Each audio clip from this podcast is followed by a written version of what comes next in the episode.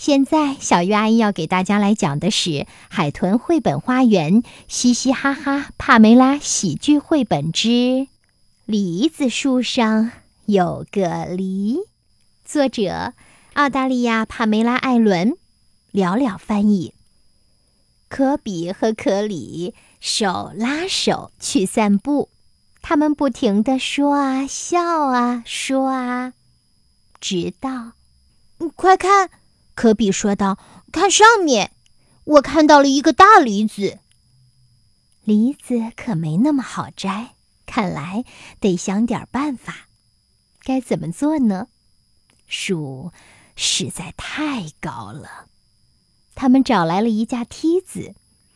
我准备好了。”科里说道，“你要紧紧的抓住梯子哦。”科里爬上梯子。小心翼翼地伸出手。就在这时，科比突然大叫一声，梯子开始慢慢的倾斜，科里吓得哇哇直叫。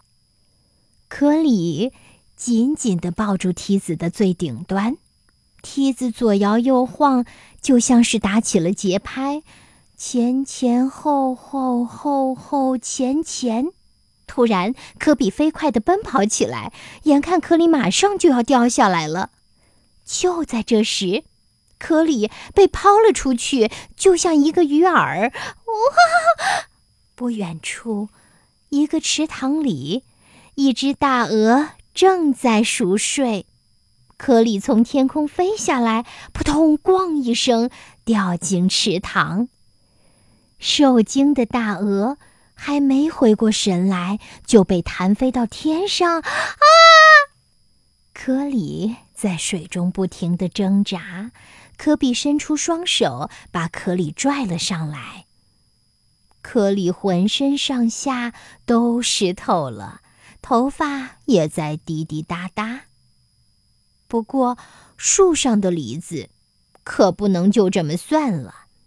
怎么样才能爬那么高呢？怎么样才能摘到梨子呢？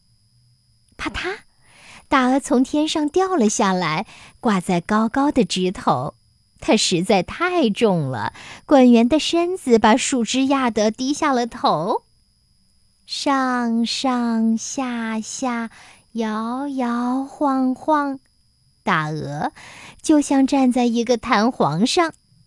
科比伸手够到了梨子。